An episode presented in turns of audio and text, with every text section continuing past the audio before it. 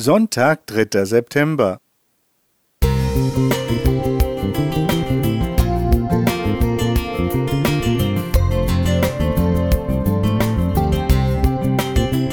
Ein kleiner Lichtblick für den Tag.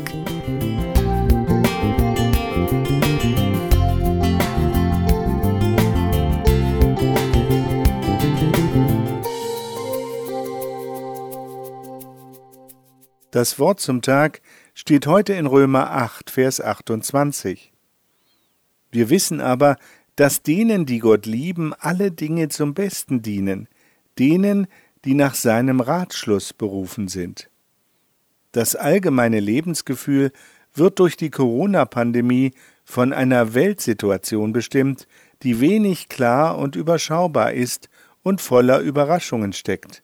Staatsmänner lassen sich zu Aktivitäten hinreißen, die gelinde gesagt verwundern, weil sie einer unsichtbaren Macht hilflos ausgeliefert sind.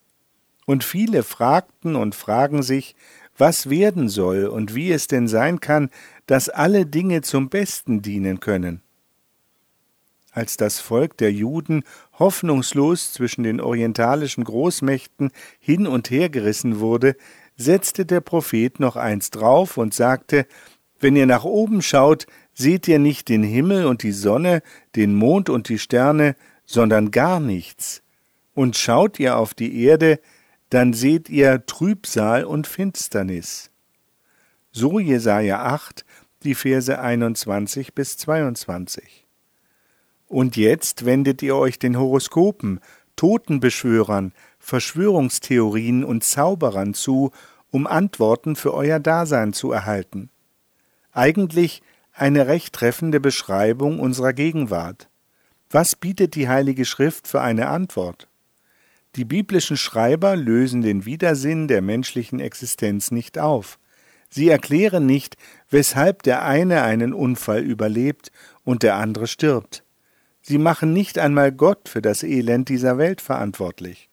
Propheten und Apostel betonen aber den Spurwechsel, den Gottes Wort vorschlägt, die Einsicht in die Erkenntnis, dass Gott mich in meinem Alltag begleitet, dass ich davon weiß, dass er die Dinge der Welt und meines Lebens in seiner Hand hält, dass er mich auch erleben lässt, wie sich so manches Widersinnige auflöst und mir plötzlich sogar in einem neuen Zusammenhang zum Besten dient.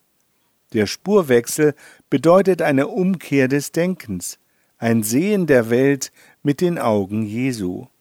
Dieser hat die Welt trotz ihrer Unzulänglichkeit mit Liebe betrachtet.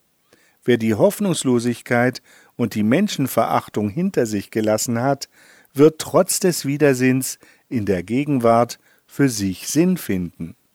Udo Worschech